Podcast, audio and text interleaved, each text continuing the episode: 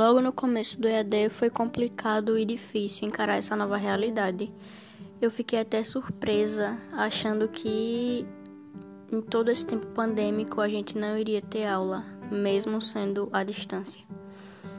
E foi complicado, eu, para mim, pelo menos, porque eu tive muitas dores de cabeça por ficar horas e horas de frente pro computador, é, me ocupando, ocupando minha mente com todos os trabalhos. Logo no começo a carga horária era mais difícil e ainda para tentar se acostumar.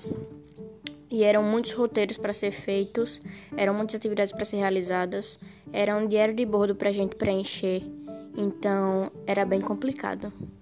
Mas eu sigo me adaptando.